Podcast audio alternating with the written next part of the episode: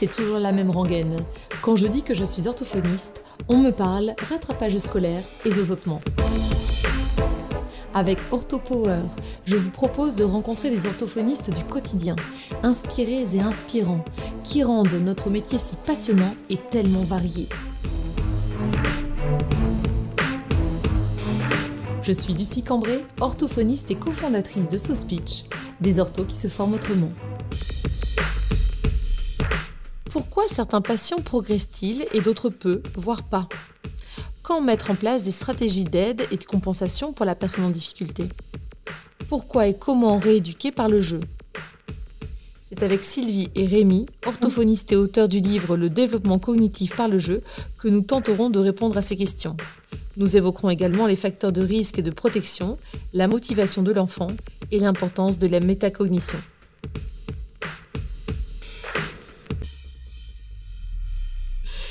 Eh bien, bonjour Rémi, bonjour Sylvie. Bonjour Lucie. Bonjour. Je suis ravie de vous accueillir sur le podcast OrthoPower, aujourd'hui consacré au développement cognitif par le jeu. D'ailleurs, c'est comme cela que je, vous ai rencontré finalement, j'ai fait votre connaissance, puisque vous avez sorti un livre euh, du même titre, Le développement cognitif par le jeu, que vous m'avez envoyé en cadeau. Je vous remercie pour ce, cet ouvrage que vous m'avez envoyé, qui a euh, tout de suite intéressé beaucoup de personnes quand j'ai euh, partagé l'annonce de ce cadeau sur les réseaux sociaux. Et c'est comme ça que j'ai eu envie de vous, de vous convier sur le podcast OrthoPower. Est-ce que vous voulez bien vous présenter pour nos auditeurs? Alors, moi, je suis orthophoniste euh, uniquement libérale depuis plus de 30 ans, mhm. avec euh, au départ une pratique euh, assez diversifiée, mais qui est vraiment partie vers les troubles d'apprentissage par un intérêt de plus en plus croissant et puis aussi des patients qui me sollicitaient sur, sur ce domaine. Très bien. Merci Sylvie. Et pour toi Rémi Alors je suis orthophoniste en libéral depuis 2008 avec une pratique centrée sur les troubles neuro mhm. euh, variés, donc euh, chez, chez l'enfant. Euh, ça peut être les troubles des apprentissages, les troubles du neurodéveloppement, et puis j'ai aussi pas mal d'enfants qui ont des pathologies assez rares, comme sclérose tubéreuse de Bourneville hmm. ou des syndromes, épileptiques, des syndromes épileptiques qui, euh, qui vont avoir des, des, retentissements sur, sur le développement cognitif. D'accord. Et vous vous êtes rencontrés à l'occasion d'un DU que vous avez fait ensemble, c'est bien ça? En même temps, en tout Alors, ah, euh, ça, c'était dans un deuxième temps, mais en premier, c'était une rencontre dans des projets associatifs ah, ça. en lien avec la santé publique. Mhm. en 2009-2010 et puis après euh, ben, on s'est plus quitté et on a fait ensemble le, DU de, neuropsychopathologie des apprentissages scolaires euh, de Lyon en 2015-2016. Très bien. Est-ce que vous avez l'impression, parce que vous, vous, exercez l'orthophonie depuis quelques années tous les deux, est-ce que vous avez l'impression que le, la, posture de l'enseignant et les connaissances en, général hein, de l'enseignant ont évolué euh, durant ces dernières années? Parce que euh, il y a 20 ans, euh, les, les enseignants méconnaissaient en général ce que ce qu'était la dyslexie. On en parle, ou euh, en tout cas les troubles 10, hein, parlons plus globalement des troubles 10 et des difficultés d'apprentissage. Est-ce que vous avez l'impression qu'il y a euh, déjà un intérêt, très certainement, du corps enseignant à savoir, à connaître davantage et aussi euh, peut-être plus d'aisance à pouvoir adapter Qu'est-ce que vous en pensez? Est-ce que vous avez un retour suffisamment, suffisamment long? Ou est-ce que c'est tellement récent? Il y a trois sujets hein, souvent qui sont abordés. Il y a d'une part connaître les troubles, mm-hmm. donc expliquer euh, ce que c'est qu'un trouble d'apprentissage du langage écrit, un trouble de la cognition mathématique, etc. Donc ça, ils sont extrêmement demandeurs. Mm. Ça, depuis dix ans qu'on fait euh, des présentations auprès d'enseignants avec Sylvie, on voit il y a énormément de mm. demandes à comprendre les troubles, les diagnostics.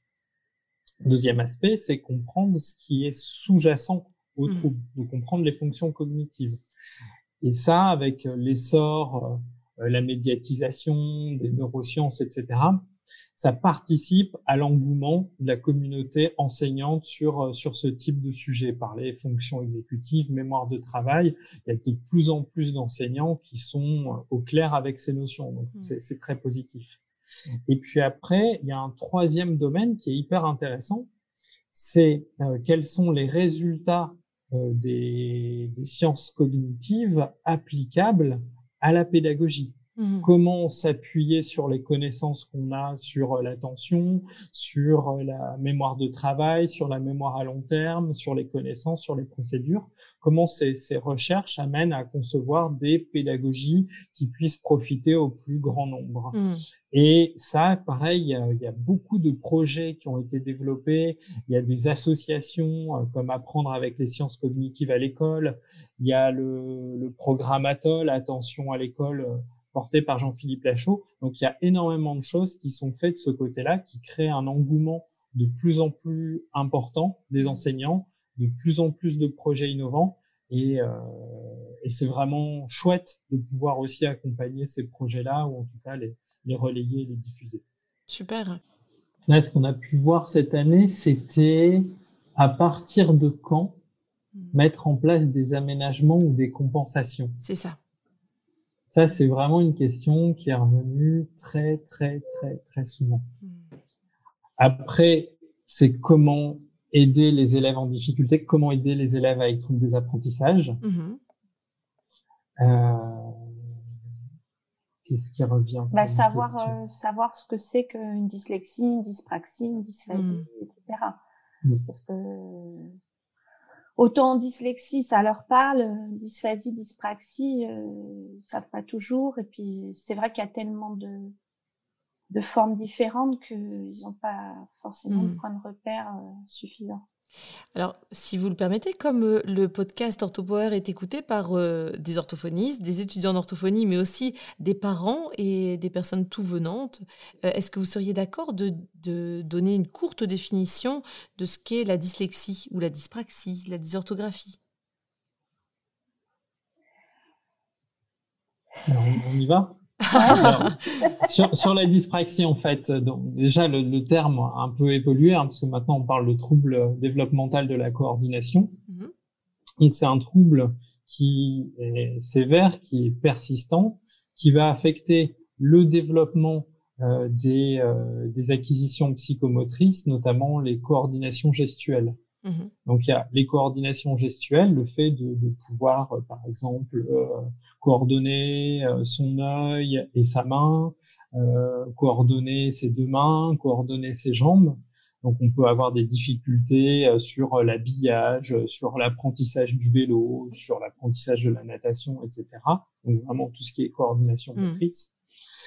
Euh, sur les troubles d'apprentissage, donc maintenant on va regrouper en fait tout ce qui concerne la lecture, l'orthographe et euh, les mathématiques dans une catégorie qu'on appelle trouble des apprentissages. Mhm. Et donc, on peut avoir euh, une atteinte de l'acquisition de la lecture, c'est-à-dire que la lecture s'automatise euh, difficilement pour différentes raisons. Il y a plein de fonctions cognitives qui sont impliquées dans la lecture et en fonction des fonctions cognitives défaillantes, on peut avoir euh, différents troubles de la lecture. Mhm. On a la même chose pour l'automatisation de l'orthographe avec différents aspects de l'orthographe, l'aspect lexical, connaître la forme du mot, l'aspect grammatical, savoir mettre ses accords, ses terminaisons, etc. Et puis, euh, au niveau de la cognition mathématique, alors là, c'est le sujet qu'on creuse avec Sylvie en ce moment, il y a énormément de fonctions cognitives qui sont impliquées qui doivent travailler en synergie.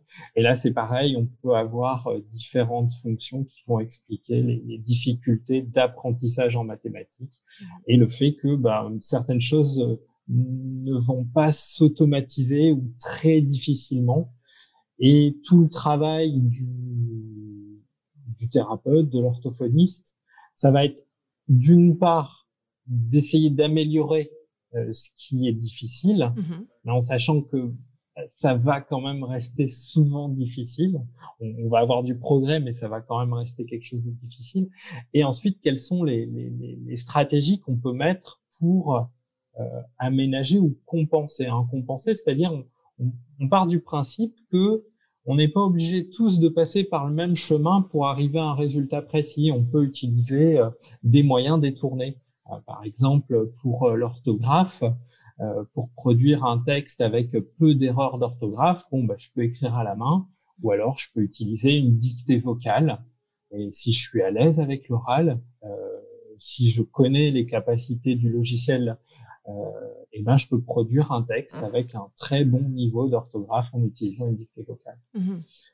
Donc l'objectif aussi, c'est de voir après quelle stratégie de compensation on va pouvoir proposer, mettre en place pour euh, réduire ce qu'on appelle la situation de handicap et permettre à l'enfant de continuer ses apprentissages euh, au même titre que les autres élèves. Oui.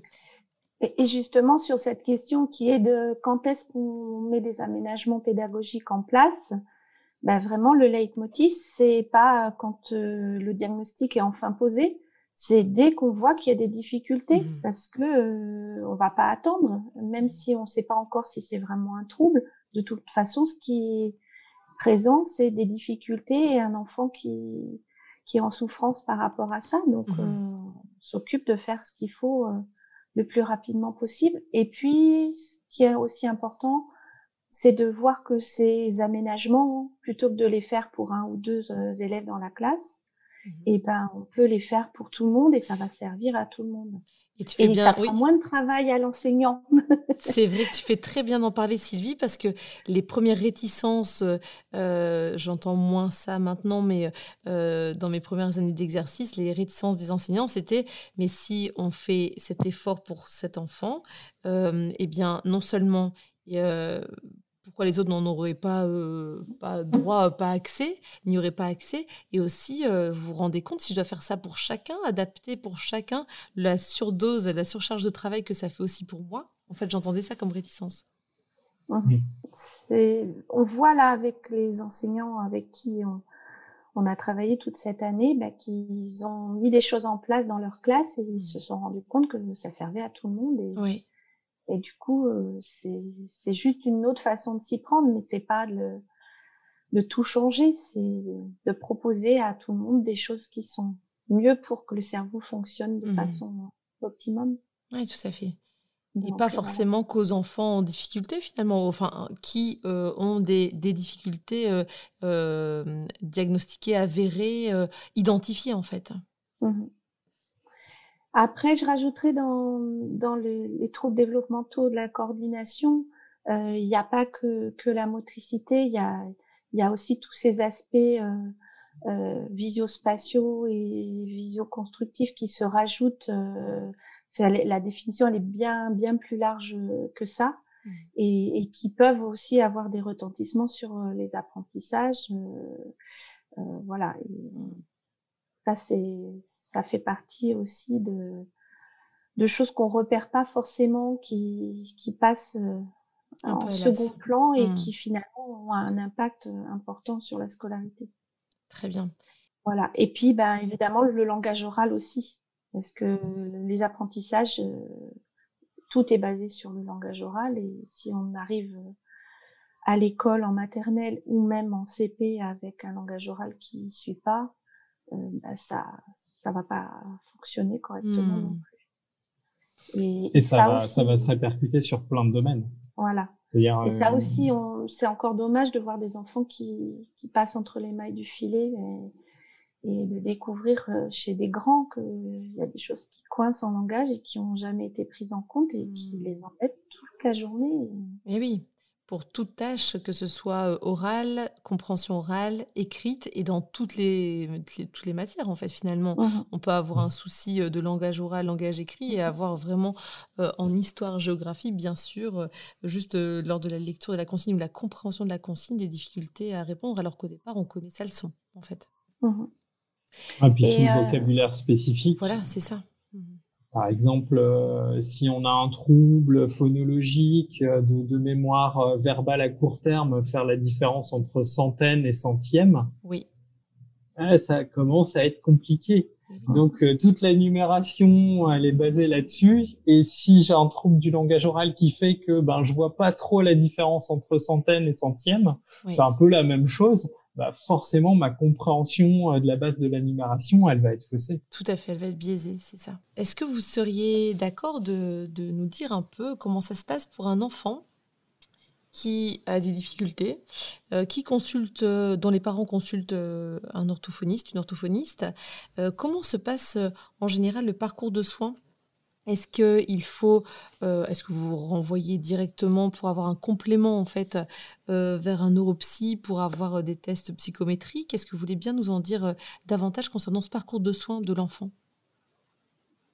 Ça va dépendre vraiment de chaque enfant, donc on ne peut pas faire de généralité. Et puis ça va dépendre aussi de ce qu'on a sous la main, parce qu'on n'a pas toujours partout euh, les, les, professionnels dans les domaines qu'on souhaiterait. Voilà, donc euh, oui, un bilan neuropsychologique, ça peut, ça peut être nécessaire certaines fois, mais pas de façon forcément systématique. Euh, L'orthophoniste peut tout à fait poser le diagnostic de troubles des apprentissages, en tout cas. Voilà. Et puis, euh, et puis souvent, on travaille en lien avec euh, orthoptiste, psychomotricien, hmm. ergothérapeute, euh, euh, psychologue quand on, on sent que c'est aussi sur euh, ce domaine-là qu'il faut aller. Mais euh, oui, il n'y a pas de généralité, c'est vraiment du cas par cas. Il y a des enfants qui ont besoin de beaucoup de prise en charge. il va falloir prioriser parce que sinon, pour... oui, ça fait une surcharge au niveau. Oui, tout à fait. Et puis il y en a d'autres, euh, voilà, on est tous différents. Et puis je vais laisser Rémi parler de ça parce qu'il adore, mais il y a aussi tout ce qui est facteur de risque et facteur de protection qui vont tellement rentrer en ligne de compte dans cette histoire-là. Ah oui, ça m'intéresse. Je te laisse la parole du coup, Rémi. Alors euh, oui, en fait, on s'est rendu compte pourquoi un, un profil à peu près identique, pourquoi un diagnostic identique, certains patients progresse mhm. et d'autres, on, sent que ben, on n'y arrive pas, enfin ça reste très très difficile. Et puis il y a quelques années, on a lu un livre d'Isabelle Roskam sur les, troubles du comportement chez l'enfant, un manuel à l'usage des praticiens.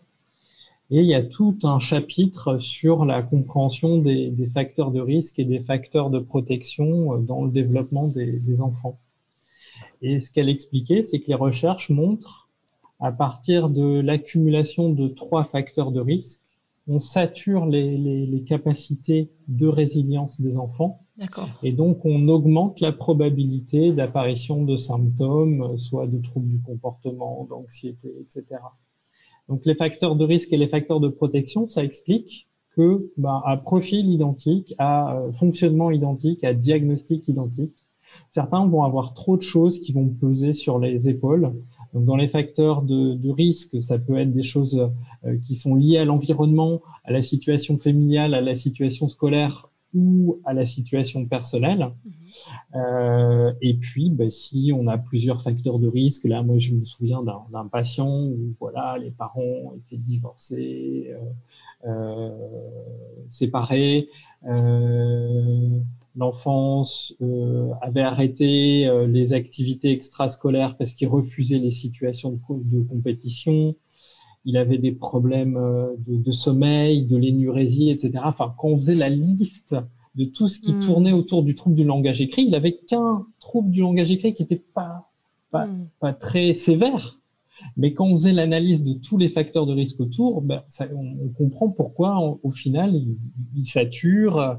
Euh, les aides, euh, elles, euh, elles lui sont pas hyper profitables. La rééducation lui est pas très profitable, et que la priorité, ben, c'est d'atténuer ces facteurs de risque, augmenter les facteurs de protection. Et là, on est dans de bonnes conditions pour pouvoir travailler efficacement c'est hyper intéressant parce que dans ces cas-là, la prise en soin va être euh, vraiment différente et vous allez évoquer avec les parents très certainement euh, tout ce qui peut interférer aussi euh, dans cette, cette, ce suivi en fait. Hein. Ouais. Oui, bah là, par exemple, un des, des axes qu'on avait préconisé, c'était une prise en charge psychothérapeutique. Oui. Parce que par rapport à l'anxiété, le manque de sommeil, les difficultés d'intégration avec les copains, bah, il y avait vraiment un travail à, faire en priorité là-dessus. Mmh. c'est très intéressant. On remettra le, la référence de ce bouquin d'Isabelle Roscam, c'est ça? Oui, oui. D'accord, en dessous de ce podcast. Très bien. Mmh. Est-ce que au niveau du suivi, vous préconisez des fenêtres thérapeutiques et ou des, des suivis, des rééducations plutôt intensives pour être vraiment dans des périodes où on, y va, on, est à fond dans la, dans la recherche de stratégie et puis à certains moments, on laisse un peu maturer, un peu mûrir les, les progrès, les apprentissages? Alors là, c'est pareil, ça dépend aussi du, contexte dans lequel on exerce. Mmh. Euh, par exemple, si on a énormément de demandes, euh, comment faire pour proposer de l'intensif? mmh. euh, C'est vraiment très, très difficile. Alors après, c'est peut-être des choix à faire au départ, mais une fois qu'on est lancé, qu'on n'a pas forcément choisi et qu'on a peut-être des difficultés à dire non, on se retrouve quand même avec des plannings assez surchargés et, faire une prise en charge intensive, ça peut être difficile. Mmh. tout à fait. Euh, dans tous les cas, nous, ce qui nous semble important, c'est d'abord de travailler sur la motivation. C'est vrai qu'on en parle souvent en dernier, euh, mais euh, en tout cas, dans, ce qu'on peut faire et dans nos préoccupations, c'est la première chose. C'est vraiment mmh. travailler sur la motivation du patient, essayer de proposer des choses pour lesquelles il a plaisir à venir chez l'orthophoniste, parce que s'il n'a pas de plaisir, s'il va plus long, notre travail sert à rien. Mmh. Le deuxième axe qui va être important, quelle que soit, je dirais, euh, l'intensité de la prise en charge, c'est euh, le travail qu'on va pouvoir mener avec les personnes qui s'occupent de l'enfant. Donc, il y a tout le travail d'accompagnement parental ou partenariat parental, mhm. et puis aussi le travail qu'on peut faire avec euh, les enseignants, les AVS, enfin, toutes les personnes qui vont graviter autour de l'enfant. Et ça, euh, toutes les études récentes montrent que c'est ce qui marche. Oui, c'est si on travaille avec l'environnement, avec tous les intervenants, qu'on leur explique le fonctionnement de l'enfant, qu'on leur explique les stratégies qui vont fonctionner et moins bien fonctionner, euh, bah, c'est ce qui va, c'est ce qui va être déterminant. Mmh. Ah, c'est hyper intéressant. Et puis après, si nous après on a la possibilité de proposer un suivi, je dirais intensif au niveau des séances, ça peut être intéressant parce que l'intérêt c'est de pouvoir montrer rapidement aux patients qui progressent mais sans forcément faire un travail intensif. Si on travaille avec tous les collaborateurs, on peut aussi montrer assez rapidement euh, euh, qu'il y a un bénéfice. Le, le... Alors, c'est pas forcément quelque chose qui va être quantifiable sur des tests orthophoniques. Mhm. Euh, c'est plus, je dirais, une approche fonctionnelle. Mais si on voit que ça va mieux, que ça se passe mieux, euh, et ben, on a des, des, des, retours qui sont positifs à la fois pour, pour l'enfant, à la fois pour euh, les parents, parce qu'ils vont s'investir et ils vont changer aussi des choses, et aussi pour l'enseignant. Mmh. Donc nous, notre objectif, c'est de, de, de, mettre un, un dispositif euh, où on va voir rapidement, chaque intervenant va voir rapidement des effets positifs. Mmh. Et quand on voit les, les effets positifs, c'est qu'on est sur la bonne voie, qu'on a fait la bonne analyse et qu'on avance dans le bon sens. Mmh. Par contre, si on voit que ça coince, euh, mais souvent, c'est qu'on a raté quelque chose. Et peut-être, souvent, euh, on peut aller chercher du côté des facteurs de risque, des facteurs de protection. C'est-à-dire qu'on a oublié euh, une dimension qui fait que ça coince et il faut euh, remettre à plat soit l'analyse diagnostique, soit la prise en compte des facteurs de risque et des facteurs de protection. Parce que si on a bien pris tous les éléments, généralement, l'action, elle va être, elle va être profitable. C'est très intéressant. C'est aussi en fonction de, de, chaque patient parce que proposer de l'intensif, si l'enfant il a déjà une séance de psychomotricité, etc., d'orthopsie et compagnie, là cette histoire de priorisation et, et, de, de moments. Et puis des fois quand on les accueille, on a un créneau disponible, mais si quelqu'un s'arrête dans un temps euh, euh, on pourra peut-être proposer une deuxième fois. Puis ça dépend aussi de, de, ce sur quoi il faut travailler. C'est vrai que quand on a des enfants qui ont à la fois des soucis en langage oral, en langage écrit, en cognition mathématique, euh, moi je dis toujours, hein, on n'est pas magicien et, ben, des fois il va falloir plusieurs séances euh, à prévoir parce que euh, une seule par semaine, ça sera pas suffisant pour mmh pouvoir avancer sur tous ces domaines-là. Donc c'est vraiment, il n'y a pas de généralité. C'est comme dans pas mal de suivis, on l'évoque souvent dans ce, podcast, euh, chaque patient est unique et chaque rééducation est unique. Donc euh, on a beau avoir des tendances ou du matériel, des tests qui bien sûr sont comment dire identifiés dans tel ou tel domaine et, qu'on réserve pour tel ou tel domaine, mais on a toujours des approches, des approches très personnalisées au patient et à, sa problématique en fait. Hein. Mm. C'est très intéressant de parler de facteurs de risque.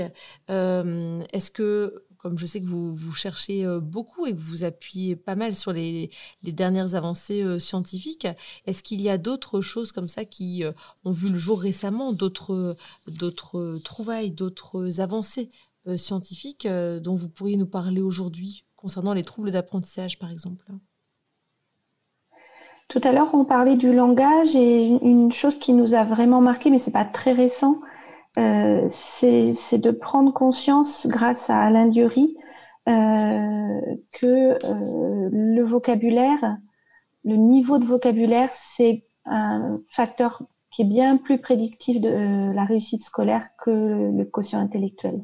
Et ça, ça change vraiment la donne et ça, ça met vraiment en avant euh, tout ce qu'on peut faire nous avec euh, orthophonistes, avec mmh. notre histoire de communication et de langage qui, voilà, qui est la grande partie de notre travail, et, de se dire qu'il faut qu'il faut pas passer à, côté de ça.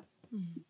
Et que là aussi, c'est le partenariat parental qui va pouvoir faire avancer des choses, parce que le vocabulaire, c'est du quotidien, c'est pas mmh. juste une fois par semaine chez l'orthophoniste. Tout à fait.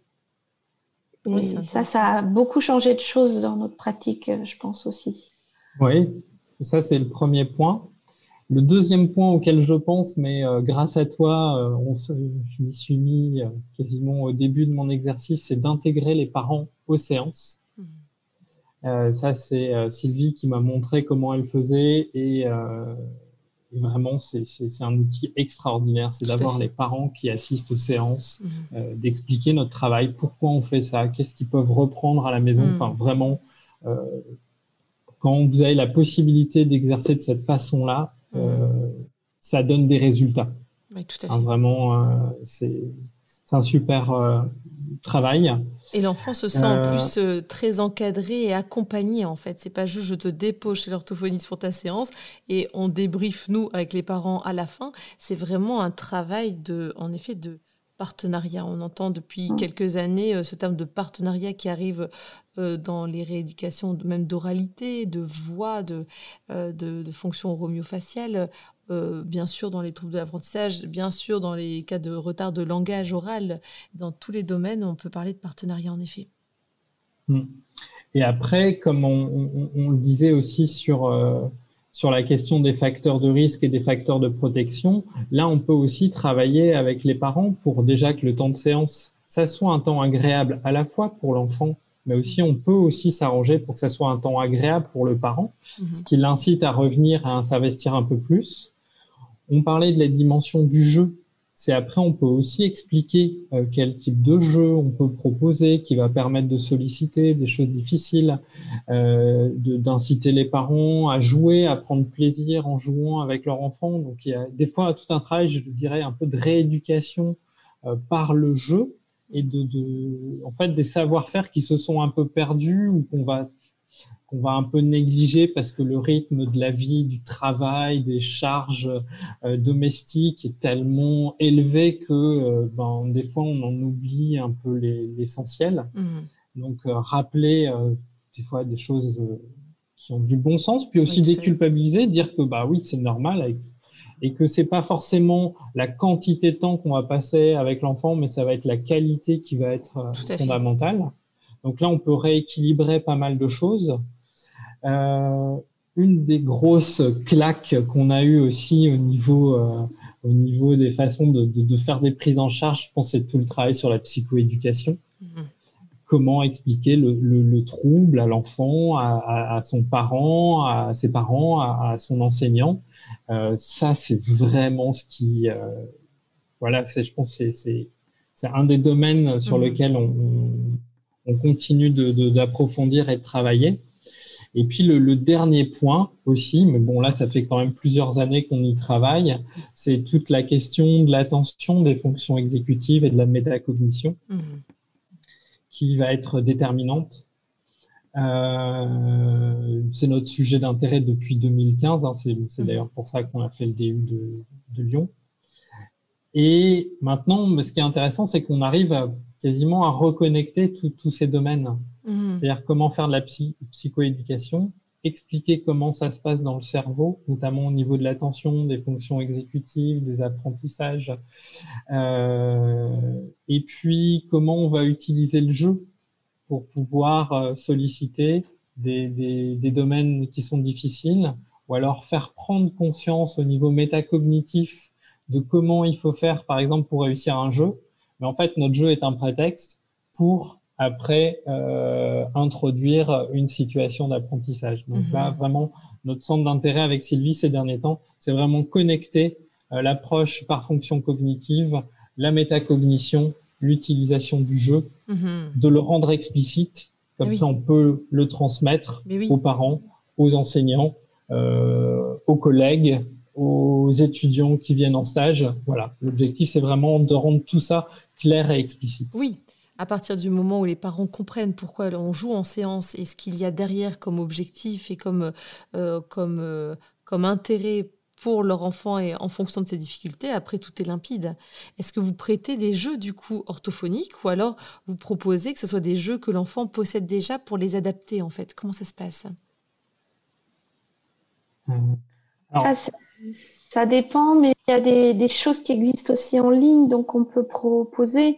Mais euh, l'idée, c'est pas que le parent il refasse ce qu'on fait en séance. Bien sûr. C'est qu'il voit l'intérêt du jeu et, et, du bon moment aussi que c'est, parce que c'est surtout ça qui est avisé, de, hmm. de passer un bon moment et, et d'avoir une interaction avec son enfant. Donc euh, c'est pas grave si c'est pas le jeu de, de chez l'orthophoniste, hmm. etc. Mais ce qu'on voit, c'est les enfants qui nous amènent leur jeu et qui nous montrent, parce que ils nous disent mais tu connais ça? Et, et du coup euh, voilà, on fait aussi des découvertes grâce à eux. Mais euh, c'est pas c'est pas une une prescription, hmm. c'est c'est plus de donner l'envie de d'avoir ces moments euh, d'échange et et mais en même temps, j'imagine que le parent, il doit se sentir aussi soutenu et cadré parce qu'un parent qui ne connaît pas du tout les intérêts du jeu, si il se rend compte que l'enfant a besoin de jouer, son enfant a besoin de jouer, mais si c'est avisé aussi euh, euh, d'aide par rapport à ses difficultés, est-ce que ça peut arriver que les parents vous disent mais euh, qu'est-ce que je peux utiliser comme jeu? Je suis perdu en fonction de ces difficultés. Qu'est-ce que vous conseiller Qu'est-ce que vous préconisez? Oui, oui, oui. Après, il y a aussi beaucoup de jeux que nous, on fabrique et que, et que c'est plutôt ceux-là qu'on hmm. donne parce que, voilà, c'est du papier, de la plastification et ça se perd, c'est pas trop grave. Alors hmm. que si c'est un jeu plus élaboré, c'est pas toujours évident. et puis, on renvoie aussi vers les ludothèques, comme on peut renvoyer vers les bibliothèques. Euh, bon, alors là, ces derniers temps, euh, c'était pas beaucoup ouvert, hmm. mais Euh, pour, pour justement les inciter à avoir des temps d'échange, de, hmm. de, lecture, etc. Et de peut-être pouvoir aller emprunter des jeux, mais hmm. un jeu qui va attirer l'enfant, pas forcément celui de l'orthophoniste pour euh, travailler hmm. pareil que chez l'orthophoniste. C'est pas, pas ça l'idée. Oui, alors en même temps, tu vois, je me permets d'insister parce que c'est vrai que euh, comme le parent est en partenariat vraiment en séance, euh, euh, parfois, ils peuvent se sentir aussi démunis de ne pas savoir quoi faire parce que l'enfant qui a besoin de travailler, euh, euh, alors travailler, j'entends bien que pour vous, c'est davantage la dynamique de plaisir et de temps de qualité passé ensemble.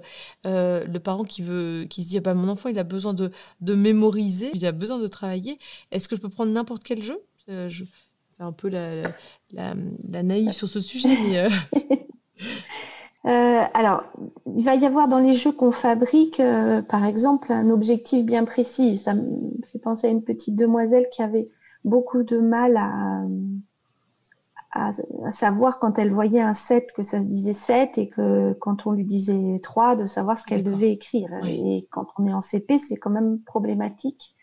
Et donc euh, là, j'avais créé un jeu spécifiquement pour elle qu'elle a, qu'elle a trimballée jusqu'à la maison. Elle, a beaucoup joué avec sa maman et on a vu le, tout de suite euh, l'avancée là-dessus. Et d'ailleurs, je l'ai récupéré il y a peu de temps, le disant ça serait bien parce que j'en aurais besoin pour un autre enfant. Mhm. Et euh, bon, alors malheureusement, il y a quelques cartes qui ont disparu, donc j'en ai refait un pour l'autre enfant, mais c'est pas grave. Euh, mais après, vraiment, c'est aussi de s'adapter à ce qu'ils nous proposent. Justement, quand ils amènent un jeu, de pouvoir, euh, en quelques mots, expliquer aux parents euh, ah oui, ben, que ce jeu-là, il est intéressant parce que ça fait travailler telle ou telle chose. Hmm. Et c'est ça que qu'on essaye d'amener nos lecteurs à comprendre dans, dans notre livre sur justement essayer d'analyser les jeux. Alors, mmh. on ne leur demande pas de d'être des professionnels de l'analyse du jeu, mais d'essayer mmh. de sentir ce que ça fait travailler. Et oui, tout à fait. Voilà, donc ça, ça peut être intéressant pour des enseignants, pour euh, pour des professionnels de soins, et puis aussi pour des parents, parce que en fait, euh, les parents de nos patients, ce sont souvent euh, des pros du, du, domaine qui posent souci à leurs enfants, mmh. et il y en a qui ont des, des analyses aussi pointues de la situation et du besoin de leur, leur propre enfant, et qui euh, justement arrive en disant est-ce que c'est vrai Est-ce que c'est ce jeu-là Vous pensez que ça peut être intéressant parce que j'ai vu que ça faisait ça hmm. Mais là, pareil, on est on est vraiment dans du, du cas par cas avec des parents qui vont énormément s'investir et puis d'autres. Euh, bah, c'est aussi pas dans leurs habitudes de famille. Hein. Il y a des, des, parents qui ont été aussi des enfants avec qui on ne jouait pas et c'est pas toujours évident. Ils se hmm. sentent démunis. Tout à fait. Et puis c'est pas toujours évident de les faire jouer aussi avec nous en séance parce que euh, bah, eux-mêmes souvent ont des fois aussi des soucis et c'est pas évident de les faire se confronter à leurs soucis et surtout devant le regard de leur propre enfant. Donc faut faut avancer sur des œufs. Hein. tu fais bien de préciser. Gare à, à pas hmm vraiment dévaloriser un parent devant son enfant, c'est pas. Et le rendre inconfortable dans la séance finalement parce qu'il sera confronté à ces difficultés en effet. Mm-hmm. Mais après, c'est aussi les leur donner confiance en leur capacité parentale. Mm-hmm. Oui. Ce qui, est, hyper important dans cet accompagnement. Tout à fait. Après, pour rebondir sur ce que disait Sylvie, on peut partir aussi de ce qu'aime le parent. Qu'est-ce mm-hmm. que vous aimez faire? Ok, eh ben, on va prendre ces situations-là. Mhm. Cette situation-là, euh, elle va permettre de solliciter tel aspect, euh, soit au niveau langagier, soit au niveau des fonctions exécutives, soit au niveau cognition mathématique. Moi, il y a des parents qui me disent bon, moi, les jeux avec des nombres, ça c'est pas mon truc. Mhm. Mais il y a l'autre parent qui dit ah oui, ça c'est plutôt mon truc. Donc mhm. on va on va répartir les tâches entre entre les parents. Ce que je leur dis, c'est que il faut que ça soit un, un moment plaisant pour eux. Mhm. Et plus on a de plaisir et plus on va avoir envie de partager, plus on va pouvoir donner du langage ou expliquer ce qui se passe dans la tête, donner les mhm. stratégies. C'est ça qui va vraiment euh, permettre de euh, d'optimiser le, le, bénéfice du jeu. Donc on peut partir des intérêts des parents et dire euh, les valoriser sur telle activité, tel loisir, etc dire ben, quand vous faites ça avec votre enfant, vous travaillez ça, ça, ça, ça, ça, mhm. parce que ça, ils en ont pas du tout conscience. Mhm. Donc, on, les remet en posture de parents. Euh, et c'est ce qu'elle disait, Sylvie. Là, le but, c'est pas que le parent il devienne un thérapeute ou un mhm, super enseignant. Il faut vraiment le remettre dans sa dans sa posture de, de parent. Euh, et puis je pensais à autre chose, mais là je l'ai perdu. Par rapport à son goût, euh, le goût du parent et sa, sa motivation, euh, ce qu'il aimait bien faire pour se répartir un peu euh. Et après aussi, moi je pars aussi beaucoup des centres d'intérêt de mes patients. Mhm. là, ces derniers mois, j'ai fait énormément de choses autour de l'univers des Pokémon parce que j'avais vraiment plusieurs patients qui étaient passionnés par ça. Mhm. Et ce qui est intéressant avec les Pokémon, c'est qu'on peut faire vraiment travailler mais plein, plein, hmm. plein de choses différentes. Euh, donc, euh, on peut travailler euh, l'aspect morphologique parce que les noms de Pokémon renvoient à des racines qui permettent d'enrichir son vocabulaire. Euh, pour la phonologie, c'est quand même assez extraordinaire parce que ça mm. fait quand même une belle série euh, de mm-hmm. pseudomots. Donc c'est chouette. Ensuite, il faut avoir aussi des connaissances, un peu comme des connaissances euh, sémantiques, quels sont les pouvoirs du Pokémon, etc. Donc si j'arrive à faire ça avec des Pokémon, apprendre des connaissances sémantiques en histoire ou en SVT, connaître les propriétés d'un animal, c'est la même compétence. Donc si j'y arrive avec des Pokémon, je peux y arriver aussi dans les matières scolaires. Euh, et puis après, sur les maths, euh, on fait des petits jeux où en fait, on va compter le nombre de Pokéballs. Euh, donc là, c'est pareil. avec ces, petites boules, on peut faire quand même plein de, situations mathématiques chouettes. Et, au final, on part vraiment de, de l'intérêt de, l'enfant, de ce qu'il aime, et sans vraiment qu'il en soit au début conscient, on va l'amener à raccrocher des, des, des, compétences euh, dont on a besoin, nous, en termes de rééducation, et qui vont lui servir après de façon générale dans tous les apprentissages scolaires. Parfait, super. En fait, des fois, c'est de l'habillage. Euh, là, ma, de mes dernières stagiaires, euh, avec un, un ado très branché manga, euh, avec qui on travaillait le fait de prendre plein d'informations en même temps pour arriver à savoir où était placée telle ou telle chose. Elle a fait ça avec des habillages de manga que je connaissais absolument pas, merci à elle. Et, et l'ado, il était à fond parce que euh, juste parce qu'il avait euh, ces petites cartes de, des eh personnages euh, et à, à chercher dans les indices pour savoir où on les installait, etc. Et puis alors en plus à la dernière séance qu'elle a faite, elle lui a offert les petites cartes. Donc, il était aux anges. Ah oui, bah là, la motivation, elle est bien là, du coup. Là, la motivation, elle était là. Est-ce que vous avez euh, chacun éventuellement le cas d'un patient euh, avec lequel ça s'est euh, vraiment passé de façon mémorable et vous dites mais là vraiment je me rends compte que cette façon de procéder avec lui a été particulièrement bénéfique alors, c'est une question difficile. Ouais. parce qu'on en a plein. Plein. C'est très bien. Après aussi, euh, ce qui nous a un peu notre moteur, c'est en gros les échecs qu'on a rencontrés. c'est ça. Mhm. C'est à chaque fois que on, a, on est sorti de des centres de formation en orthophonie, on avait des, compétences, puis à un moment donné, on voit avec euh, un enfant, ça coince. Mhm. Et là, je fais quoi? Mhm. Donc tout ce qui enfin, en tout cas, pour Sylvie et pour moi, tout ce qui nous a permis de progresser, c'est à chaque fois qu'on coinçait, on a été obligé de se poser des questions et de chercher autre chose. Donc, euh, au final, c'est les, les, difficultés qu'on a rencontrées qui nous ont permis de développer une nouvelle compétence, de se poser de nouvelles questions, de s'intéresser à des domaines auxquels on ne s'intéressait pas, mhm. comme euh, l'attention, les fonctions exécutives, la gestion émotionnelle, ces aspects-là on n'était pas formé à la base, mais qui ont, ont, quand même un impact sur, sur le développement des enfants. Euh, et puis après, euh, je pense le, on a la sensation, je dirais, que la mission elle est accomplie quand euh, la, on, arrive à réduire la situation de handicap. C'est-à-dire le, mmh. trouble, il est toujours là, mmh. mais on voit que l'enfant il s'épanouit dans ses apprentissages, euh, qu'il est reconnu pour ses compétences. Euh, à partir du moment où on arrive à, à, mettre en place cette dynamique-là, euh, c'est chouette. Vraiment, c'est super chouette.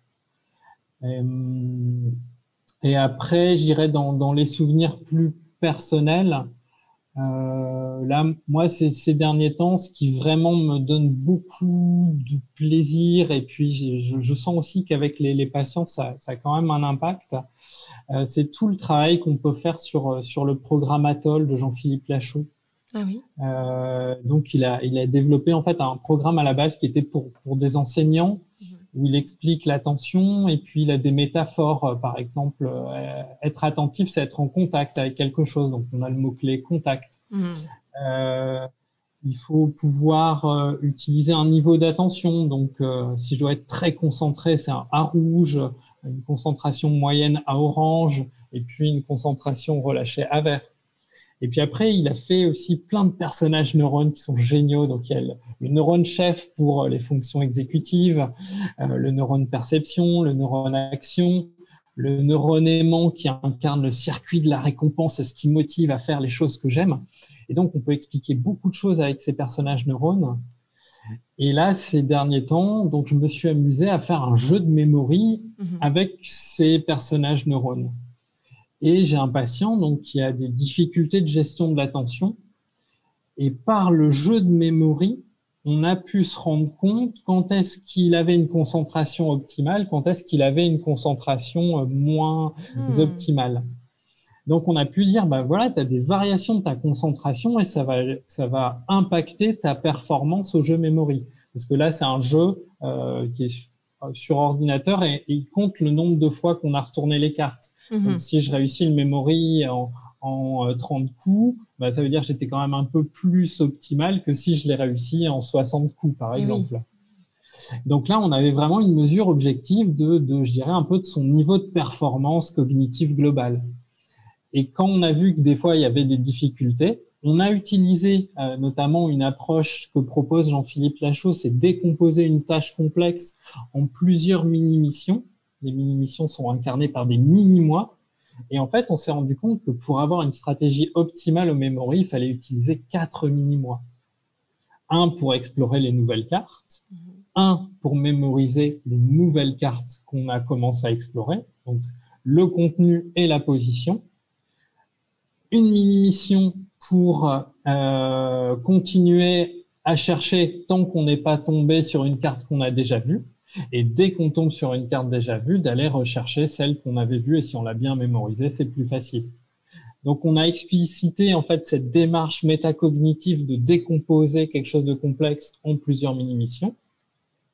Il a rejoué au memory et là il a explosé le record. Ah il l'a fait en 22 coups donc moi, mon record personnel, il était autour de 30. Là, il a réussi au niveau de 22. Donc après, je les valorise beaucoup parce que je leur hmm. dis, dès qu'ils réussissent à faire mieux que moi, l'objectif est atteint. Hmm. Donc ça, on l'a bien renforcé. Il était super content. Hmm. Et moi, mon objectif, il est atteint. C'est-à-dire que je lui ai fait comprendre que avoir une meilleure gestion exécutive de euh, de, de, la tâche, de la décomposer en plusieurs mini-missions, il a un meilleur contrôle intentionnel, il a un hmm. meilleur niveau de concentration, et que ça, je vais pouvoir le transférer dans les tâches scolaires. Donc là, on l'a fait sur, hmm. un, sur un simple memory, hmm. mais après, j'ai posé tous les jalons pour qu'il soit hyper motivé et qu'il ait conscience que c'est cette approche-là qui va lui permettre de progresser sur une tâche d'apprentissage. Tu vois, c'est rigolo, ça me fait penser vraiment au podcast qu'on a enregistré avec euh, Julie et Valérie sur la métacognition. Euh, On et... Vous travaillez avec elle très certainement. Euh, et c'est vrai que c'était, c'était passionnant, vraiment. Je pense qu'on pourrait de nouveau en parler pendant des heures de la métacognition. Ah ben, on est sur une approche qui est très, très, très proche de, de, ce que font euh, Valérie et Julie. Mhm. on les avait rencontrés en formation en 2018. Mhm. D'accord. Et, euh, et on s'inspire beaucoup euh, du travail euh, qu'elles mènent ensemble. oui, avec Pierre-Paul Gagné, c'est bien ça? Oui, tout à fait. Mhm.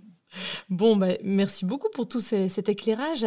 Est-ce que pour terminer, vous seriez d'accord de, de m'évoquer, nous évoquer, selon vous, ce qui fait la spécificité de l'orthophonie, selon vous, le petit orthopower, si un petit pouvoir de l'orthophoniste existait?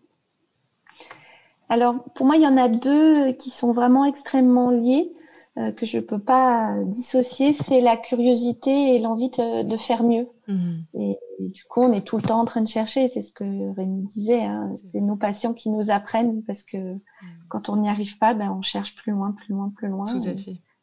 Et, et pour ça, il faut être curieux. Très bien. Merci Sylvie. Et pour toi, Rémi? Alors pour moi, je, trouve que les deux super pouvoirs qu'on a, c'est un, le jeu. Mm-hmm. Là, souvent, euh, j'aime bien un livre qui s'appelle Le feuilleton d'Hermès qui raconte la mythologie grecque et à la mm-hmm. fin, on découvre que Hermès a donné aux hommes l'alphabet. Mm-hmm. Et nous, en fait, on n'a pas de médicaments, mais on a le jeu et c'est un mm. outil ultra puissant donc euh, vraiment, euh, je pense même à tout âge, hein, on peut vraiment utiliser euh, les, les, mécaniques du jeu pour mm. renforcer la motivation des, des, patients. Mmh. Et puis le, deuxième aspect, c'est la création de matériel, d'outils. C'est euh, j'ai un plaisir immense à créer mes supports. Et, mmh. euh, et ça, c'est quand même incroyable d'avoir cet aspect-là dans, dans, le métier. Mmh. Super. Bah, merci beaucoup à tous les deux pour ce passionnant euh, moment passé ensemble euh, autour de, du développement cognitif par le jeu et les stratégies d'apprentissage. De, nouveau, j'ai appris des choses. Donc je pense que pour les auditeurs, ce sera la même chose. Merci à tous les deux. Merci à toi. Merci à toi, Lucie.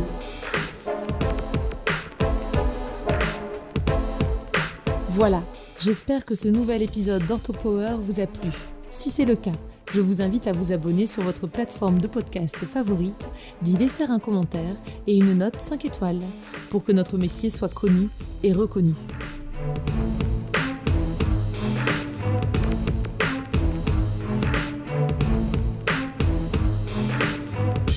Orthopower